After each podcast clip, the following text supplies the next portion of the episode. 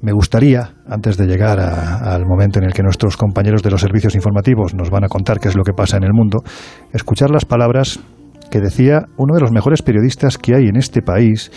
Seguramente la gente más joven no sabe quién es Fernando Ónega. Fernando Ónega, entre otras muchas cosas, hizo uno de los discursos más conocidos para uno de los presidentes más importantes de la historia del gobierno en España. Eh, Adolfo Suárez. Y había una frase que se quedó en el inconsciente colectivo de todo el mundo. Puedo prometer y prometo. Esa frase es de Fernando Ónega, que decía esto de Juan Antonio Cebrián.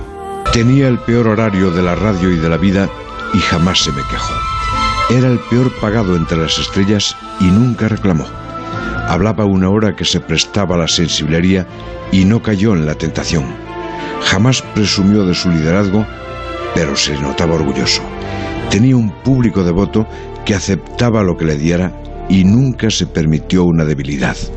Era leal a su empresa y leal a los oyentes. Entraba en aquel despacho del brazo de Silvia y no era el líder insolente, sino la humildad en persona. Era así, trabajador, sencillo, generoso y culto, exigente consigo mismo y tolerante ante las debilidades ajenas. A veces me preguntaban por qué lo respetaba tanto y yo solo tenía una respuesta. Es que no conocéis a Juan Antonio Cebrián. Fernando, es que es todo corazón, es que ahí se le nota.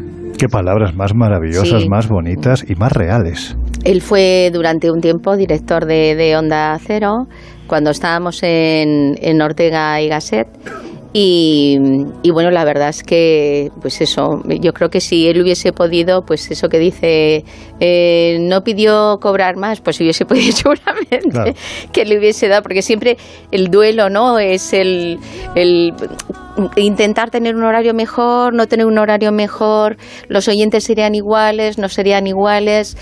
El caso es que al final, pues el tiempo que nos ha tocado lo, lo disfrutas igual, lo, intentas comunicarlo de la mejor manera posible.